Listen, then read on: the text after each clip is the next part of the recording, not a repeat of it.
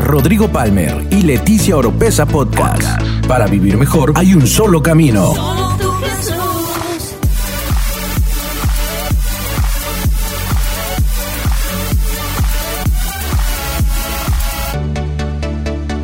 Escucha todas las semanas la clave para tener una mejor vida. Una mejor vida. Él mismo constituyó a unos apóstoles, a otros profetas, a otros evangelistas, a otros pastores y maestros, a fin de perfeccionar a los santos para la obra del ministerio, para la edificación del cuerpo de Cristo, hasta que todos lleguemos a la unidad de la fe y del conocimiento del Hijo de Dios, a un varón perfecto, a la medida de la estatura de la plenitud de Cristo, para que ya no seamos niños fluctuantes, llevados por doquiera de todo viento de doctrina, por estratagema de hombres que para engañar emplean con astucia las artimañas del error.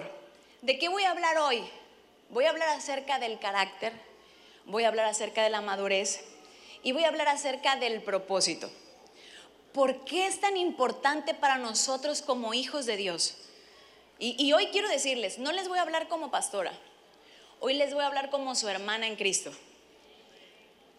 Voy a, hoy, hoy, hoy quito mis vestiduras de pastora y quiero verdaderamente hablarles como su hermana y como mis hermanos, como yo le hablaría a la, a la gente que amo, porque usted es alguien que yo amo. Amén. Y quiero decirle, ¿por qué Dios está tan, tan, tan, Él, él, él quiere que nosotros eh, conozcamos acerca del carácter, que nosotros maduremos, que nosotros podamos crecer en nuestro carácter. Es algo que Dios busca. ¿Quién dijo? Él mismo constituyó a unos apóstoles, a otros profetas, a otros evangelistas y a otros maestros, con el fin, el que Él haya constituido algunos, a los diferentes ministerios, a los cinco ministerios, solamente fue con el fin no de, de que se viera padrísimo, no de... tenía un fin. El fin de que Él constituyera apóstoles, pastores, evangelistas, maestros, profetas, es perfeccionar, adiestrar al cuerpo de Cristo, adiestrar a la iglesia, perfeccionarla, ¿sí? Para que llegue a la estatura.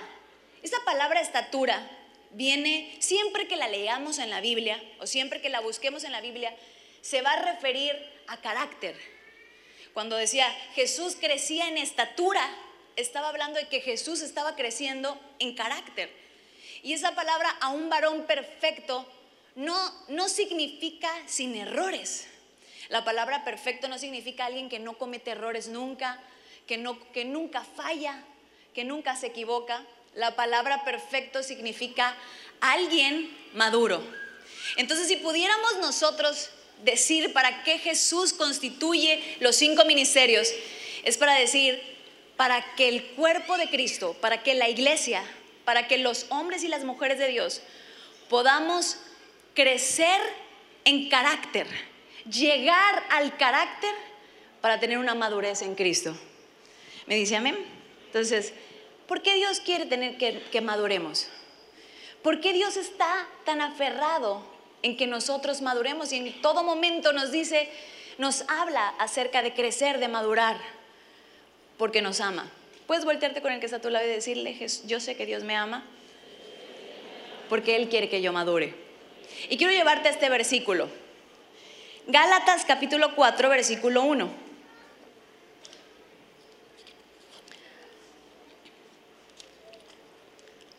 ¿Lo tenemos ya? Me lo ponen ahí en la pantalla, dice. Pero también digo, entre tanto que el heredero es niño, en nada difiere del esclavo, aunque es señor de todo, sino que está bajo tutores y curadores hasta el tiempo señalado por el Padre. Fíjese lo tremenda que es esta palabra. ¿Por qué Dios quiere que nosotros maduremos? ¿Por qué Dios quiere trabajar con nuestro carácter? Porque Dios dice, entre tanto que mis hijos siguen siendo niños y no maduran, no pueden recibir todo lo que yo tengo para ellos. Por más que yo tenga cosas para darle, yo no puedo entregarle algo a alguien que es inmaduro porque no va a tener el carácter, no va a tener la madurez para sostener nada de lo que yo le pueda dar. Y me recordé, ustedes saben, siempre les cuento que yo era olvidadiza, yo era la típica chica que usted nunca iba a querer, eh, si usted estaba jugando algún juego, usted nunca me iba a querer en su equipo. Porque si yo estaba de su lado, seguro su equipo perdía. A mí se me olvidaba todo, siempre se me olvidaba, o sea, siempre se me olvidaba, no sé, mi mamá me decía que no me olvidaba la cabeza porque la traía pegada al cuerpo. Pero entonces mi mamá tenía una bolsa de lapicitos así. Ella partía los lápices y le sacaba a todos punta. Yo no sé si me puedes ayudar tantito con el micro, porque creo que me estoy forzando un poquito en, la voz. Todos los lápices los partía y le sacaba punta. Entonces, todos los días, antes de salir a la escuela, me daba un lapicito de este tamaño. Entonces yo hacía un berrinche, porque yo llegaba a la escuela y yo veía a todos mis compañeros de clase con lapiceras que abrían y parecían que le salía luz a la lapicera. Con todos los colores en gama, así hasta música salía de las lapiceras. Había una compañera de la escuela que tenía una lapicera de metal con la que la usaba de arma blanca. Contra todos los muchachos de la escuela los agarraba lapicerazos. Yo, yo soñaba con tener una lapicera llena de colores, yo quería tener toda la gama de colores y lo único que yo sacaba de mi mochila era un lápiz de este tamaño. Y yo le lloraba a mi mamá todos los días, ¿por qué me das un lápiz de este tamaño?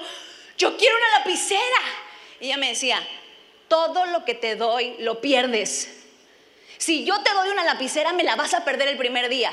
Así que hasta que yo no vea que me regresas el lapicito que te doy de este tamaño, no te voy a dar la lapicera. ¿Saben que nunca tuve una lapicera? Ya me dijo la pastora que me va a regalar una. Hoy por eso le compro lapiceras a mi hija. Gracias a Dios ella no me las pierde. Pero yo lo perdía todo y nunca pude tener una lapicera. Me las ingenié para agarrar, no los agarraba termazos, los agarraba, digo, no los agarraba lapicerazos, sino los agarraba termazos. lisos no se fueron los de mi salón, pero, pero nunca pude tener la lapicera que yo quería tener porque nunca fui una niña madura para poder sostener lo que me dieran. Y muchas veces así, aunque suene gracioso, así somos con el Señor. Dios puede darnos todo lo que nosotros necesitamos. ¿Cuántos saben que Dios es el dueño del oro y la plata? Dios es el creador del mundo y cuando yo leo esos versículos donde dice que Dios abrió el mar rojo en dos para que su pueblo pasara, que es el creador del universo, dice la Biblia que en, los, en el hueco de su mano entraban todos los océanos de la tierra. O sea, eso a mí me apasiona y me, me impresiona el tamaño del Dios que tenemos. Pero también luego me doy cuenta que hay veces que Dios responde y hay veces que Dios no. Y yo digo, ¿en qué se basa que Dios responda muchas veces y que Dios a veces no responde. ¿En qué se basa que algunas personas eh, se convierten y yo las veo y cómo estás aquí con el Señor siempre en victoria? Pero realmente ve su vida y llevan 20 años con el mismo problema, con la misma circunstancia. Y otras personas se acaban de convertir y esa circunstancia en un mes la solucionaron. Yo decía, Señor, ¿por qué? Y me decía el Señor, yo estoy trabajando. Esa es por la iglesia que yo voy a venir. Por una iglesia madura. Por una iglesia que pueda sostener lo que yo tengo que darle. Hay mucha gente aquí en la iglesia que Dios no los ha bendecido. Porque Dios sabe que si nos diera, a veces le decimos, Señor, bendíceme económicamente porque tú sabes que yo te voy a dar todo lo que tú me des. Y Dios sabe que si te diera todo lo que Él le estás pidiendo, eso mismo sería lo que te perdería. Hay mucha gente que no se ha ido al mundo porque no tiene dinero para irse al mundo. Hay muchas mujeres que todavía están en Cristo porque su marido todavía no ha venido. No, pastora, ¿cómo cree? Estamos buscando al Señor y venimos a la intercesión porque todavía no hemos recibido de parte de Dios lo que Él nos ha prometido. Pero en cuanto Dios nos dé lo que ya Dios nos prometió, ¿será que vamos a seguir viniendo y será que vamos a seguir con el mismo corazón o aún mejor porque estaríamos agradecidas por lo que Él estaría haciendo? ¿Será que tenemos la madurez o el carácter para poder sostener lo que Dios quiere darnos? Dile, Dios me ama. ¿Será que alguien en este lugar puede estar completamente seguro de que Dios nos ama? Dice la Biblia, el niño y el esclavo en nada se diferencian. El esclavo es azotado, el esclavo es golpeado, el esclavo no es dueño de nada. Y muchas veces como hijos de Dios también somos azotados y también somos golpeados. Y nos preguntamos, ¿dónde está Dios? Pero si estoy en Cristo, ¿por qué me tocó el divorcio? Pero si estoy en Cristo, ¿por qué mis finanzas están así? Porque la Biblia dice que el niño y el esclavo en nada se diferencian. Queremos un resultado diferente, entonces es tiempo de crecer. Porque Dios dice, si tú sigues siendo inmaduro, aunque yo te ame con todo mi corazón, aunque yo sea el dueño del oro y de la plata, aunque yo tenga el poder sobrenatural para hacer cualquier cosa posible, no puedo entregártelo a menos que decidas madurar. Por eso vemos en la iglesia, pasando la iglesia por lo mismo que el mundo está pasando. El mundo está en crisis y la iglesia está en crisis. No tienen finanzas para nada y la iglesia tampoco. ¿Por qué, pastora? Porque es una iglesia inmadura en la fe. ¿Por qué? Por eso no nos diferenciamos en nada con el esclavo. ¿Cómo está mi vida hoy? ¿Cómo está mi vida, la de mi familia? ¿Cómo está mi matrimonio hoy? ¿Cómo están mis finanzas hoy? ¿Cómo está todo lo que me rodea, mis hijos? Se supone que cuando nosotros venimos a Jesús, tenemos que tener una mejoría. Pero muchas veces nos encontramos de la misma forma que nuestro vecino que nos sigue a Jesús. Vemos nuestro matrimonio de la misma forma que nuestros familiares que no están siguiendo a Jesús. Y nos preguntamos, ¿Dios existe? ¿Dios es real? ¿Por qué estoy viniendo a la iglesia? Y mi, y mi casa está igual.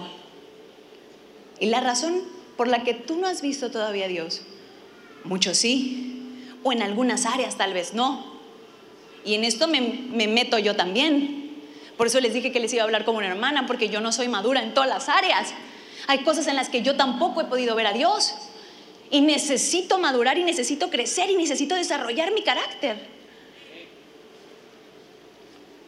Porque en cuanto en esa área sigamos siendo inmaduros, es un área donde nunca vamos a poder ver a Dios. Es un área donde vamos a estar como un niño fluctuante. ¿Y qué dice la Biblia de la persona de doble ánimo? Dice que el hombre de doble ánimo es inconstante en todos sus caminos y el que tal haga nunca verá a Dios. Es triste ver a una persona que lleva 30 años en la iglesia y nunca ha podido ver a Dios en esa área o en algún área en específica. Por eso este tema, yo dije, me tocó hablar de este tema, pero también dije, gracias Señor que me tocó hablar de este tema. Porque yo los amo tanto que no me gustaría verlos 30 años de su vida sumergidos en una misma condición sin que ustedes sepan que el Dios que ustedes tienen y el que Dios que ustedes aceptaron en su corazón tiene el suficiente poder para hacer que pase cualquier cosa. El problema está en que la Biblia lo dice. Yo no sé si me pueden volver a poner el versículo de, de el primerito. Efesios. Dice, perfeccionar para la obra del ministerio, para la edificación del cuerpo de Cristo, hasta que todos lleguemos. ¿Puede alguien decir conmigo, lleguemos? Fíjese que me impactó que usó la palabra llegar, porque no dice hasta que Cristo te lleve, no dice hasta que aparezcas de la noche a la mañana maduro, hasta que por arte de magia en una administración, ¡prim! te vuelvas de ser un inmaduro a ser maduro. ¿Verdad que no lo dice? Dice, hasta que todos lleguemos. Y eso quiere decir que todos nosotros tenemos que agarrar como cuando agarras un carro y te diriges a una dirección. Y me recuerdo cuando fuimos al REM, al retiro de matrimonios.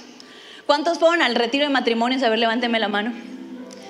Quiero decirles, yo nunca había manejado la ciudad de Paraíso. Entonces, eh, eh, me tocó llevar a los que estaban predicando en el retiro de matrimonios y este y termina el REM en gloria, en victoria y salen todos los camiones y nosotros nos íbamos a ir detrás de los camiones, pero el pastor Rodrigo pasó por su maleta al hotel. Entonces, eh, él iba en un carro y yo iba en otro carro porque él llegó al otro día y a él le tocó llevar a un predicador y a mí me tocó llevar a una predicadora. Entonces yo dije, pues me voy atrás del pastor Rodrigo, porque yo no conocía la carretera de Paraíso. Y en eso el pastor Rodrigo, como estaba platicando con el pastor Iván, me hace que yo me adelantara yo, ¿De verdad? Bueno, agarré mi carro, prendí el estéreo. Luego en lo que estábamos en, eh, eh, este, ahí en el carro, la, la, pastora empezó a platicarme y las dos, jijiji, jajaja, llora y llora lo que Dios hizo, tremendo. Empieza a llover, un aguacero de esos horrorosos que no veíamos nada. O sea, yo yo no sé por qué, yo, yo creo que sería la actriz principal de una comedia, de una comedia romántica. Romántica, ¿eh? Porque siempre me pasa algo. Y, empieza a llover y yo, ay Padre de la Gloria, derecha, izquierda, derecha, derecha. Yo así de, de ti, Marín, de Doping, rápido, yo decidida. Y yo nunca mostraba ninguna inseguridad ni nada, yo, no, pues sí, como le seguía diciendo, y en plena carretera empezamos a ver a, una, a unas personas ahí este, pidiendo según la que te pararan, pero se veían sospechosos. Y, yo le digo a la pastora, que esa gente se ve sospechosa, ¿verdad? Parece que no es, no es verdad lo que están haciendo. Sí, no. Y a los metros, a los pocos metros, otras personas que te pararas, que los ayudaras. Y le digo, esto está raro, ¿qué? Oye, qué peligrosa está esta carretera yo no, nunca había viajado por aquí de noche. y entonces ella me decía, no, pues ella nunca en su vida es de otro país. No, pues quién, sí, qué bárbaro, ¿eh? Pero hasta creen que nos vamos a parar, le decía yo, porque nuestro discernimiento no falla. Y veníamos manejando en el carro y en eso yo veo que el pastor Rodrigo venía atrás de nosotros y nos empieza a hacer cambio de luces así. Pero eso que les digo, ya teníamos una hora en camino. Así que toda la culpa no me la puede echar a mí. Me hace cambio de luces y empieza así. Y yo, este, ¿quién sabe qué le pasa? Me rebasa y se pone al lado mío y me dice, ¿a dónde vas? Y yo ahí me di cuenta que no sabía dónde iba. Que había estado manejando sin rumbo todo ese tiempo. Y yo, toda le grito, no sé. Y se acelera, ¿no? Enojado. Se, se para tantito y se da cuenta que estábamos en la carretera más peligrosa de México. ¿Estábamos dónde? Malpaso. ¿Cómo fui a dar a mal paso? No lo sé. Yo solo manejé. Estaba de noche lloviendo y él, se ve que cuando se da cuenta que estábamos en Malpaso, que es una de las carreteras más peligrosas de Villahermosa, donde aparecen cuerpos, tiran a mujeres así, este, gente así peligrosa, me di cuenta de algo. Por lo menos tengo discernimiento. No me ubico, pero el discernimiento no me falla me di cuenta que era peligrosa. Y se vuelve a parar el pastor Rodrigo y me dice, te recuerdo que tú me sigues a mí. Ya lo sé. Pero ¿para qué me dijiste que yo me fuera primero? Y ya me fui siguiéndolo yo a él y llegamos, ¿verdad? Sanos y salvos. Ahora, cuando llegamos, toda la gente que había salido antes que nosotros, bueno, casi al mismo tiempo que nosotros ya se habían bañado. ya habían comido, casi ya habían cenado, casi ya estaban soñando con los angelitos. Y nosotros apenas llegando, y ya no le cuento lo demás porque sería la historia de nunca acabar con todo lo que me pasó esa noche. Me pasó Rodrigo y yo casi nos divorciamos saliendo del REM. Ah, no, no es cierto. No, esa fue nuestra prueba de oro del REM. Ahí el Señor dijo, hay que probar todo lo que predican. ¿Verdad? Y bueno, pues me tuvo paciencia, gracias a Dios. Me perdonó. Casi lo vuelvo a llevar hasta México en otra perdedera. Fue un caos. Pero ¿qué le quiero decir con todo esto que a lo mejor parece chusco, no? Pero muchas veces en nuestra vida agarramos nuestro carro de nuestra vida y empezamos a manejar sin rumbo fijo y terminamos perdidos por quién sabe qué carretera y por qué rumbos peligrosos en nuestra vida, donde literal nuestra vida corre peligro por no seguir a la persona indicada. Es más, peor aún, siendo líderes, muchas veces estamos guiando según nosotros seguros a otras personas. ¿Y a dónde vamos? Tú no te preocupes porque estás con la, discernimiento de espíritu. Pero en una selva negra. ¿Por qué? Porque muchas veces estamos sin consejo en nuestra vida y sin dirección. Y podemos terminar arrastrados en el camino, perdidos, y nos damos cuenta que muchas personas que empiezan junto con nosotros en el camino de Cristo llevan avanzado un tramo tan tremendo y nosotros estamos perdidos.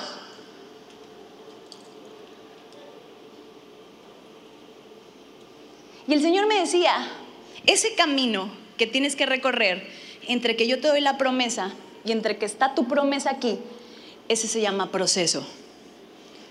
Y en ese proceso muchas veces terminamos perdiéndonos, pero también muchas veces terminamos encontrando el camino correcto. Y yo quiero llevarte a la Biblia, al libro de Génesis. Bueno, antes, quiero leerte ¿Cuáles son las características de una persona inmadura?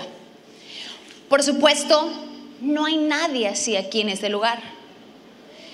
Todas esas características de personas inmaduras fueron de la gente que no vinieron. De esos lugares que están ahí este, vacíos, de esas características de esa gente se está hablando. Pero de los que están aquí, ninguno, ¿verdad? Si usted conoce a alguna persona con esas características, quédese callado por su propio bien. Características de una persona inmadura. Dice, no se conoce bien a sí mismo, es decir, no sabe cuáles son sus, dones, sus virtudes, sus límites, lo que es capaz de llegar y lo que es capaz de hacer. Por eso constantemente va a vivir en comparación y constantemente va a vivir en una vida en competencia. Porque no conoce sus propias habilidades va a vivir comparándose con alguien más. Va a vivir diciendo, es que esa persona tiene esto y yo no lo tengo.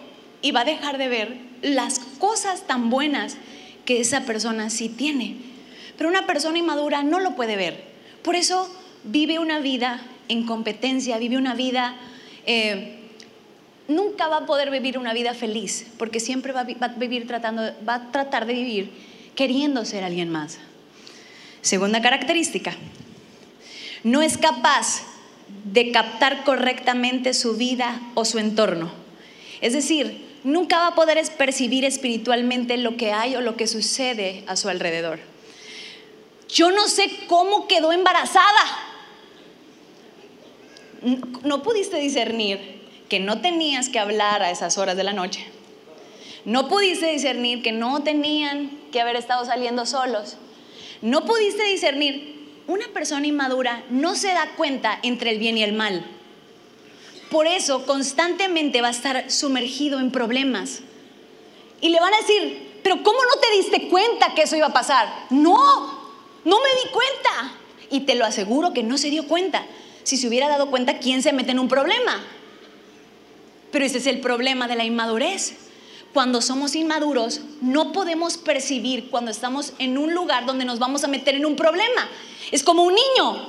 Tú ves a un niño que va a salir corriendo de aquí y todo el mundo se... ¡Ah! porque vas a pensar, se puede aventar. Porque el niño no va a saber que si se avienta se puede quebrar un brazo, una pierna. Se avientan del primer piso, se avientan del segundo. Yo tengo un sobrinito que decía, mamá, soy Superman. Y mi hermana así de, no. Se aventó. El Superman quedó como Harry Potter con una cosa en, en la frente. ¿Por qué? Porque era inmaduro. El inmaduro nunca va a poder ver cuando está en un lugar donde corre riesgo. El inmaduro nunca va a poder ver cuándo se puede morir, cuándo puede perderse, porque no puede discernir entre el bien y el mal. Siguiente, dice, sufre constantes cambios de humor y estados de ánimo y no cuenta con estabilidad ni emocional ni espiritual. Es inconstante en todo y por lo tanto nunca puede ver nada de Dios. Siguiente, no es responsable y además no se compromete. Una persona que le huye al compromiso está mostrando rasgos de inmadurez. Lo vuelvo a repetir, cualquier parecido con la realidad es mera coincidencia. Sus líderes no me dijeron nada. El ministro Uli no me dijo nada de las cámaras. Una persona con inmadurez le va a costar trabajo comprometerse, le va a costar trabajo tener responsabilidad. Se cita a las siete y media, ellos están a las nueve. Siempre van a tener una excusa, siempre van a tener un por qué yo no pude venir a esa hora. Una razón, algo, me, algo más por lo cual no pudieron ser responsables. Siguiente, ¿me sigue amando? Se muestra con capacidad, no se muestra, perdón, se muestra con poca capacidad para hacerle frente a las circunstancias, adversidades y problemas. Es decir, huye de los problemas.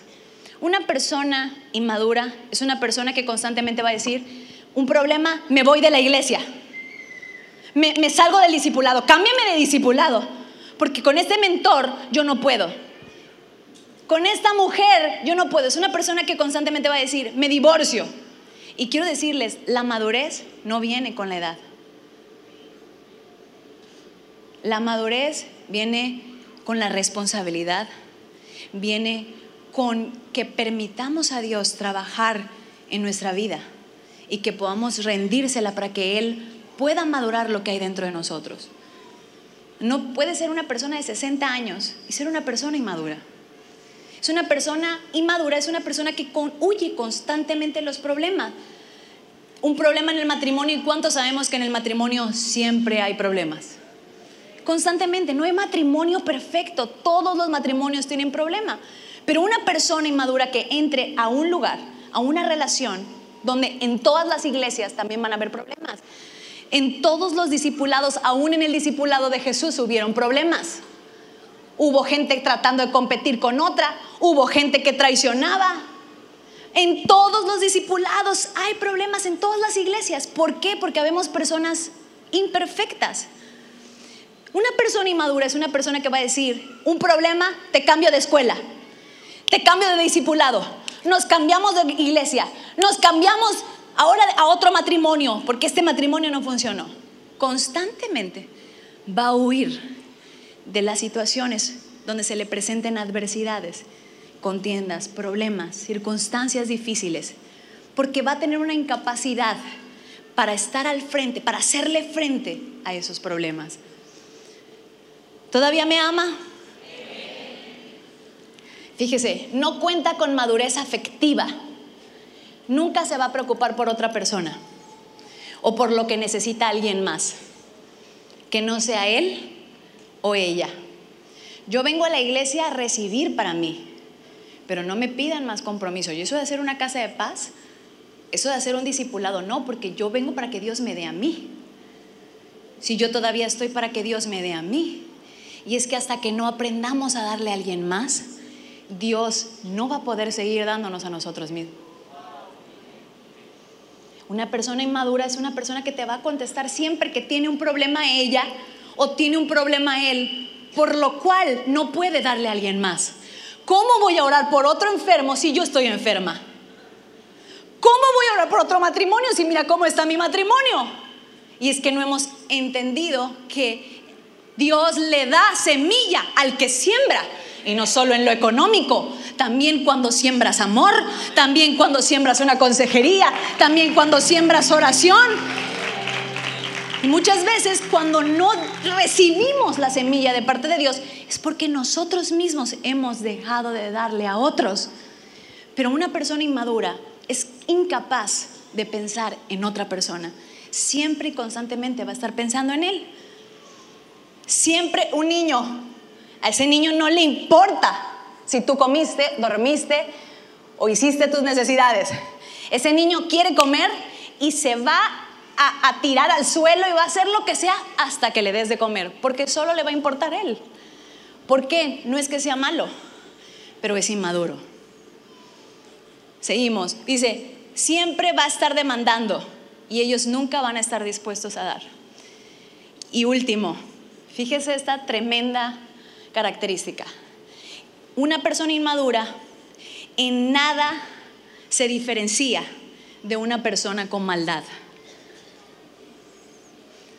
Por eso la Biblia dice que eres el niño es como el esclavo. El esclavo es el que estaba, es, la, es a Dios queriendo decir al que está esclavizado en el mundo, en la maldad, en el pecado. Queriendo decir que una persona inmadura es igual que alguien que está esclavizado allá en el mundo. Hay personas que hacen cosas malas o que se ven muy malas, no por maldad, sino por inmadurez. Pero que las hagas por inmadurez no van a tener otro resultado, no van a tener un resultado diferente. Es decir, si yo agarro y mato a esa persona, la mato, yo no sabía, yo no sabía que era un delito, yo no sabía que me iban a meter a la cárcel. ¿Será que la policía va a decir, ay, sí, no, no sabía, no hay que meterla a la cárcel? ¿Qué va a pasar? Me van a meter a la cárcel. ¿Por qué? Porque aunque mi intención no era asesinarla o no sabía lo que iba a pasar si la asesinaba, cometí el mismo delito de esa persona. Por eso la inmadurez no se diferencia en nada de la maldad. Y Dios muchas veces nos ve de la misma forma. Por eso Dios dice, es necesario que crezcamos en carácter, que nuestro carácter pueda llegar y no perderse en el camino a la estatura, es decir, a la madurez que Cristo tuvo. ¿Por qué? Porque te conviene a ti.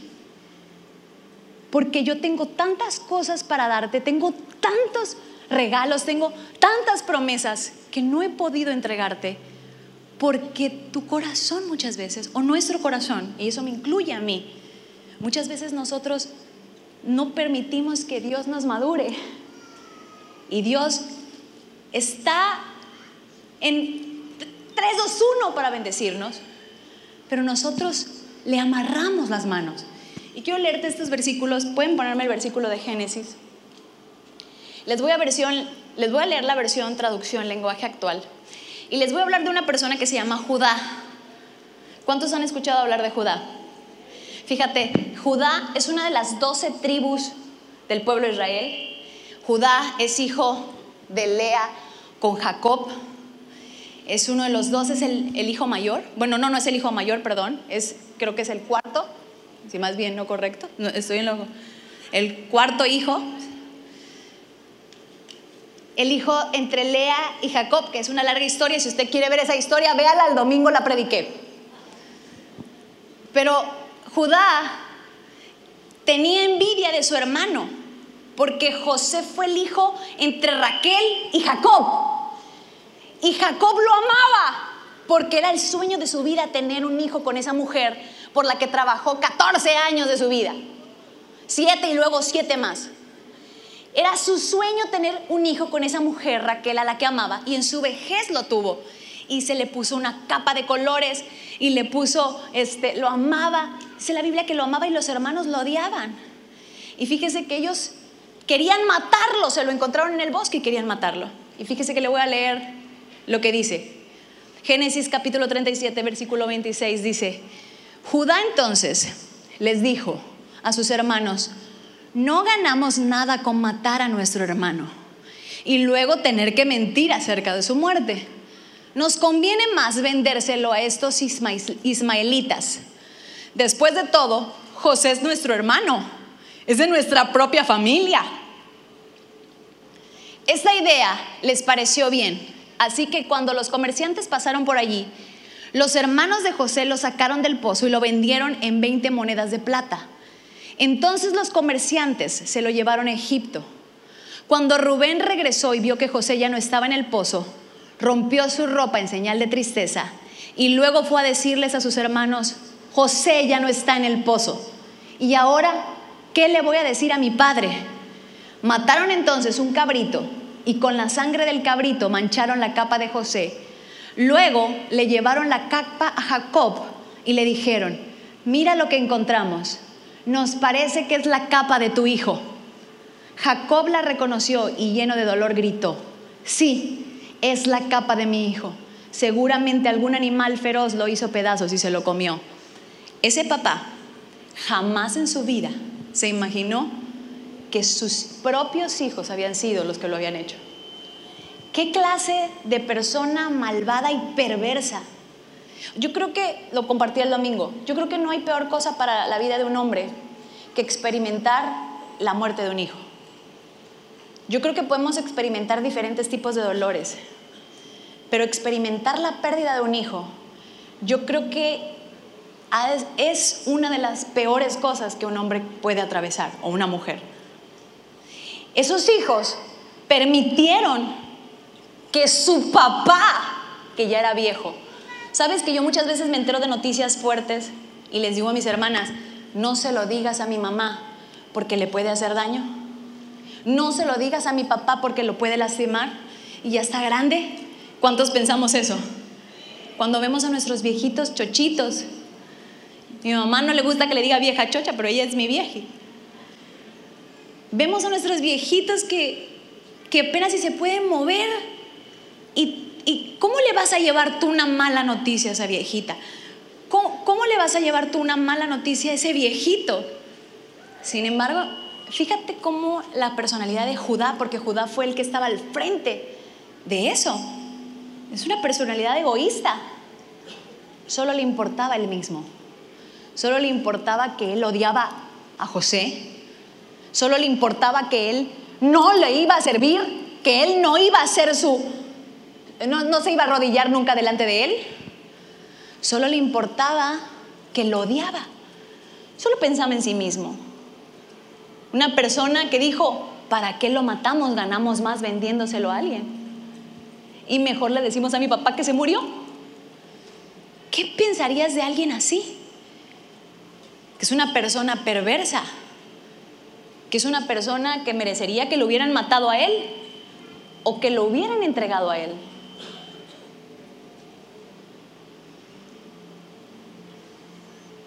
¿Te das cuenta que la inmadurez y la maldad se ven de la misma forma? Judá, en este punto de su vida, estaba actuando para todo el mundo y para incluyéndonos nosotros como alguien perverso. Sin embargo, fíjate lo tremendo de esto, de este hombre malvado y terrible, de esa descendencia proviene nuestro Salvador proviene Jesús. ¿Cómo puede ser que de un hombre tan malo, tan perverso que no le importó que su propio madre, padre se muriera de una noticia de esa forma y la forma en que se lo dio? ¿Cómo puede ser que este hombre tan perverso, de este hombre tan malo, Dios haya permitido que el Salvador del mundo proviniera de exactamente de él, de este hombre tan malo y tan perverso que se le ocurrió hacer una maldad tan grande contra su propio hermano y contra su propio padre. Quiero que sigas leyendo conmigo. Génesis 44, versículo 30.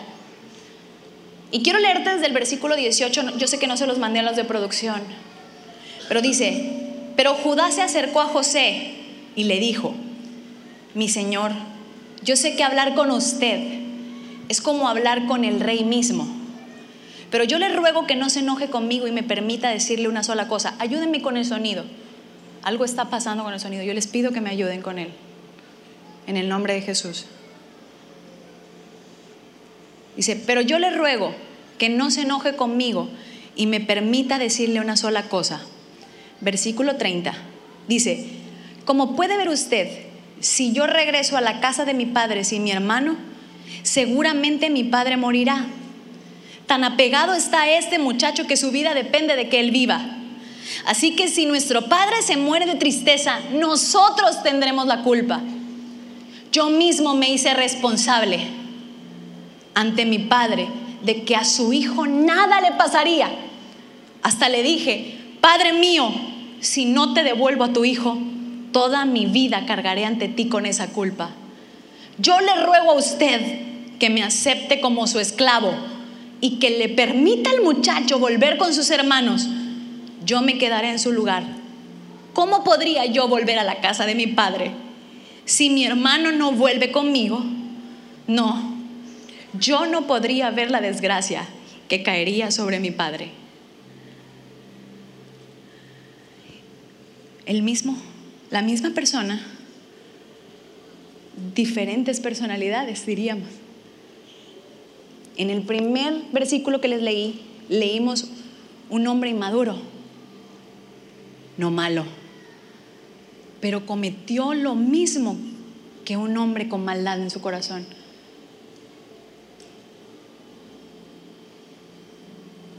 Un hombre que no le importó la desgracia de su papá, un hombre que no le importó ver sufrir a su papá, no, no le importó la manera en que se lo dijo.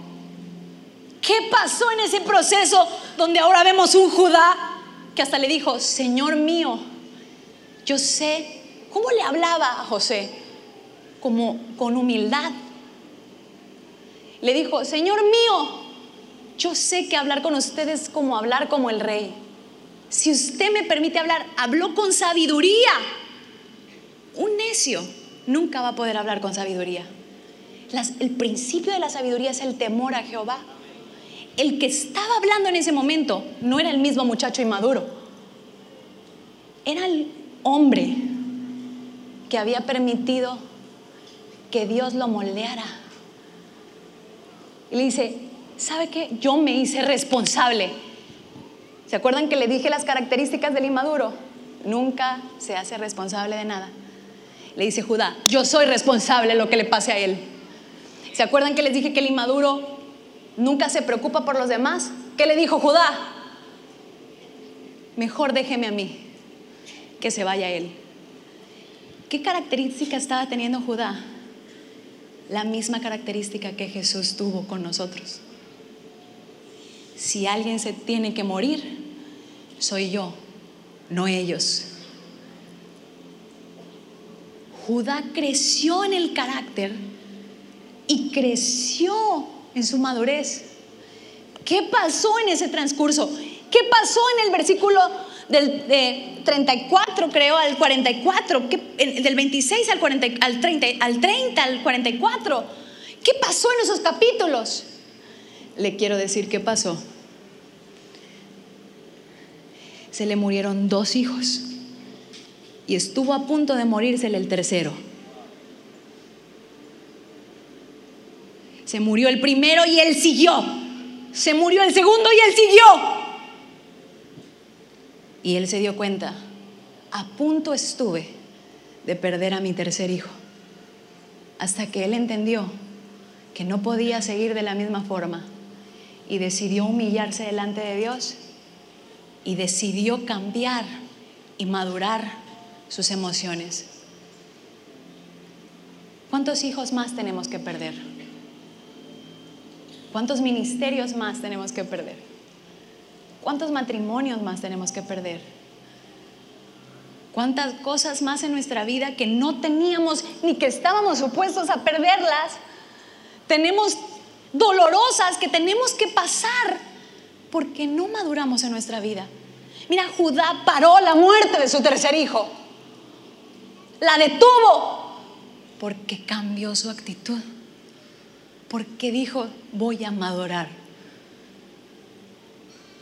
¿Cuántas cosas terribles podemos parar para nuestro ministerio? A nuestros hijos. ¿Cuántas cosas terribles podemos parar que sucedan en nuestra casa? ¿Cuántas cosas terribles podemos parar que sucedan en la iglesia? En Villahermosa, en Cancún, en cualquier lugar donde nosotros estemos. La madurez no es para nosotros. La madurez es para alguien más.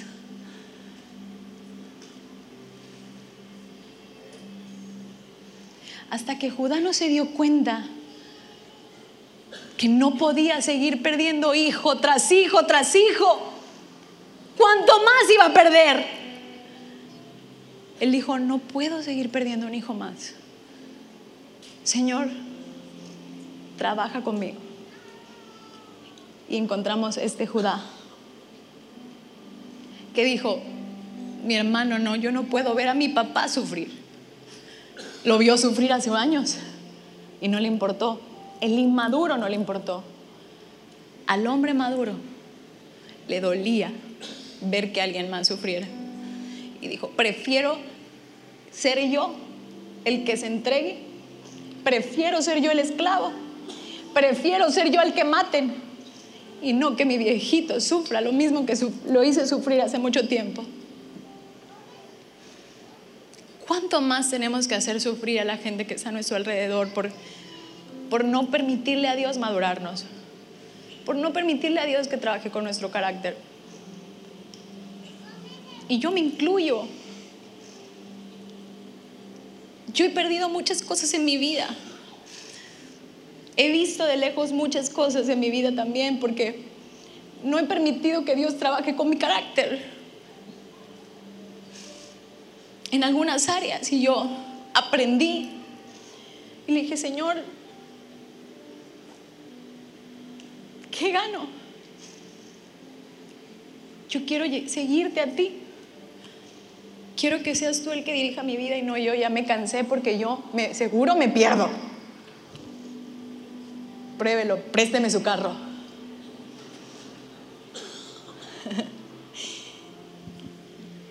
Fíjese, pastora, ¿cómo salgo? ¿Cómo salgo de la inmadurez?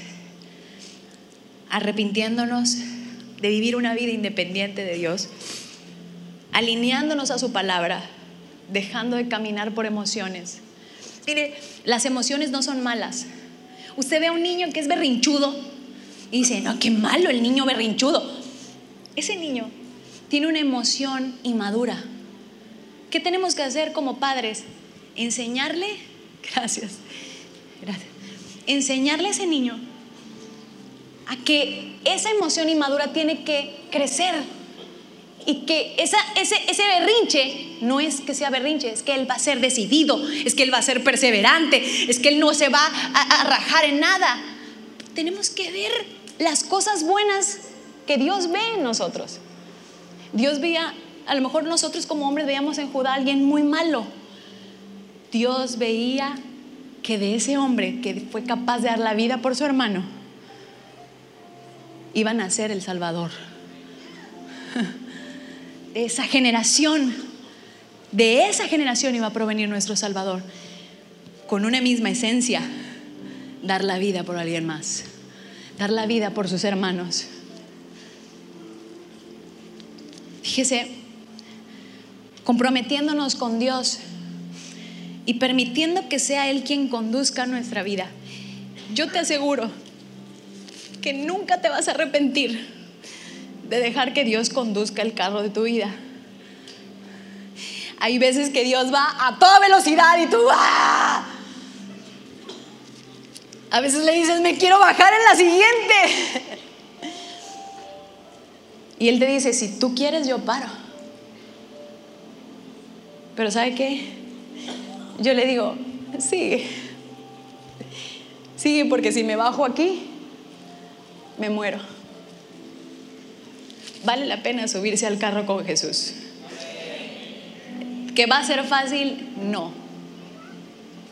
Se pasan baches y se pasan procesos. Ese proceso no nos los vamos a quitar con nada. Pero eso sí te puedo decir, tú decides si ese proceso dura 40 años o dura 40 días.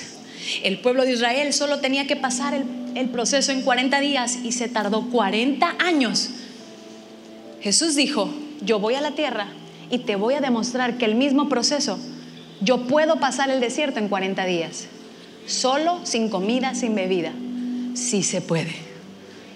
Jesús nos demostró a todos nosotros que sí se puede pasar el proceso en el tiempo en el que Dios dijo y que sí lo vamos a poder hacer. Porque ahora tú y yo no lo vamos a pasar solos. Jesús lo pasó solo, pero ahora tú y yo lo vamos a pasar con Él. Y Él es nuestro maestro. Él sabe y Él nos va diciendo, por aquí no pises, por aquí sí, porque yo ya pisé por aquí y por acá no hay culebras. Yo te voy a decir por dónde vas a caminar porque yo ya lo hice. Ese es el Jesús que no nos va a soltar en medio de la prueba, que no nos va a soltar en medio del proceso. Y que aunque no lo entendamos, Señor, porque estoy pasando por ese proceso, Dios dice, es que te amo tanto y tengo tanto que entregarte, pero no lo puedo hacer a menos que madures. Y quiero que leas este versículo, el último, el último que les pasé de Génesis. ¿Qué pasó con Judá? Jueces capítulo 1, versículo 1.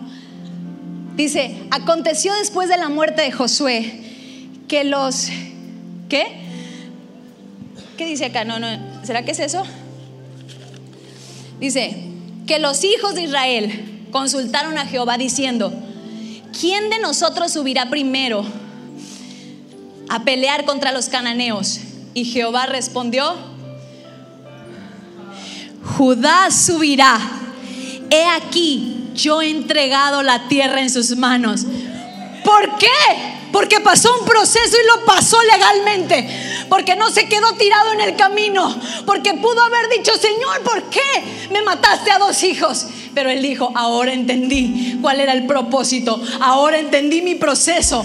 No voy a permitir que un hijo más se me muera. Ahora entendí que eres tú el que me vas a dirigir. Ahora entendí que yo soy el que te va a seguir a ti. No tú me sigues a mí. Ahora entendí que tengo que ser humilde. Ahora entendí que todo lo que tengo te lo debo a ti. Y Dios dijo, a Judá le entregué la tierra en sus manos. Al malvado perverso, no.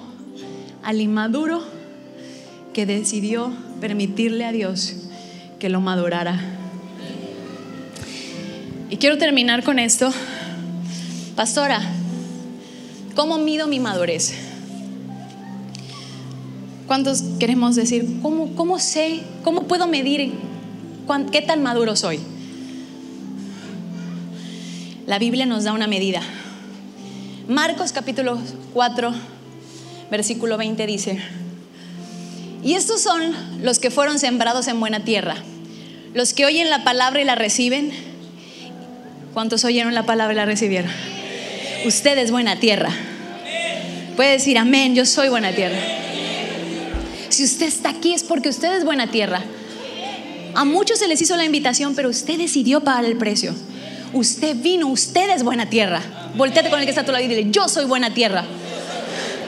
Dice, que oyen la palabra y la reciben y dan fruto a 30, a 60 y a 100 por uno. Fíjese que da una medida, 30, 60 y 100. ¿Puedes ponerme el, libro de Mateo?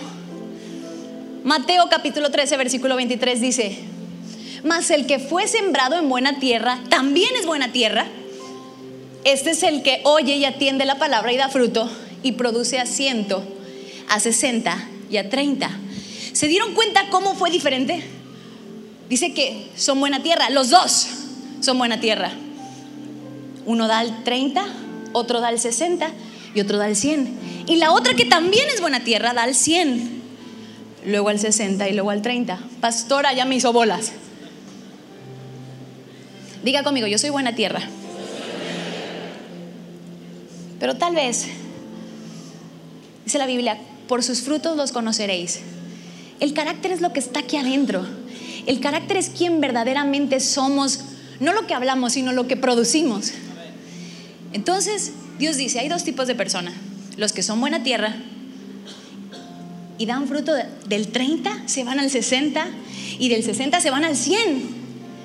Y los que también son buena tierra, pero que tal vez en algún momento en su vida se convirtieron y lo dieron todo y daban fruto al 100. Voy a la oración. Vamos a pasando herencia. Ah, no, ya es demasiado porque ya fui a encuentros sobrenaturales este año. Y luego diste fruto al 60 y luego al 30. ¿Qué sigue? ¿Será que vamos a dejar de ser buena tierra? Gloria a Dios es buena tierra los que damos 30, de 30 para arriba. Pero lo que Dios espera es que vayamos de 30, 60 y 100. Pero sin embargo Él sabe que también hay gente que va del 100 a menos. Si hoy medimos nuestra madurez, ¿cuánto daba yo antes? ¿Cómo mido mi madurez? ¿Cuánto daba yo antes? Y me refiero a cuánto daba de mi tiempo. ¿Cuánto estaba dispuesto a pasarme sentado porque tenía hambre por la palabra? ¿Cuánto estaba dispuesto a, pasar calor porque me, me chorreaban las gotas de calor? Pero hoy tenemos clima ya al 60. Ya hoy estamos más cómodos, pero ya no puedo porque tengo el trabajo que Dios te dio. Y ahora el 30. ¿Qué sigue, iglesia?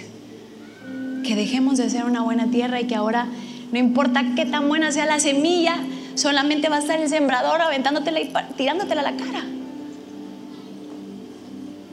Las dos tierras son buenas, pero una va creciendo y la otra va disminuyendo. Queremos medir cómo va nuestra madurez. ¿Cuál es nuestro fruto hoy? Antes mi familia entera se congregaba, hoy solo quedo yo. Antes yo venía a todos los servicios, hoy escojo a cuál voy a ir. Antes yo daba todo lo que tenía, hoy ya divido esto para esto, esto para el otro y para Dios esto porque ha sido bueno. 30, 60 y 100, 100, 60, 30. Y si le sigo permitiendo que vaya en descenso, voy a terminar siendo una tierra muy mala. ¿Quiénes somos, iglesia? ¿Quiénes somos? Porque sabe algo, yo estoy orgullosa de decir que soy de la nueva generación. Yo estoy orgullosa de decir que soy parte de una generación que no nos rajamos a nada, que si nos piden que vayamos más allá, vamos y vendemos cochinita en pleno sol. Yo estoy orgullosa de esa parte, de esa generación que Dios levantó. Pero cuando Dios me mostró este versículo, le dije, Señor, no permitas que vayamos en descenso en lugar de ir dándote más cada día, porque tú nos das más cada día. Dios tiene sueños, tiene cosas grandes. Lo hizo con personas que dice aquí en la Biblia, lo ha hecho con nosotros. ¿Por qué no lo habría de hacer contigo y conmigo? El problema no es Dios. El problema es cuánto estamos dispuestos a permitirle a Dios que Él ocupe en nosotros.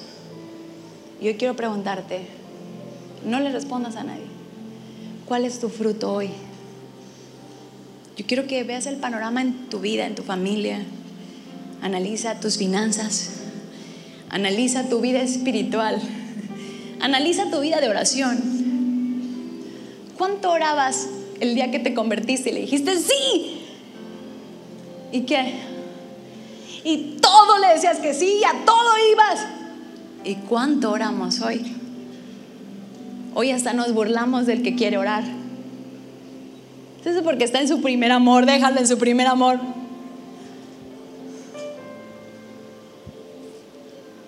¿Qué sigue, iglesia? Que nos extraviemos en el camino. Yo quiero hacer hoy un llamado a todas aquellas personas que me dicen, pastora, yo sé que yo necesito madurar en algún área de mi vida. Y yo quiero que vengas aquí al frente porque quiero orar por ti.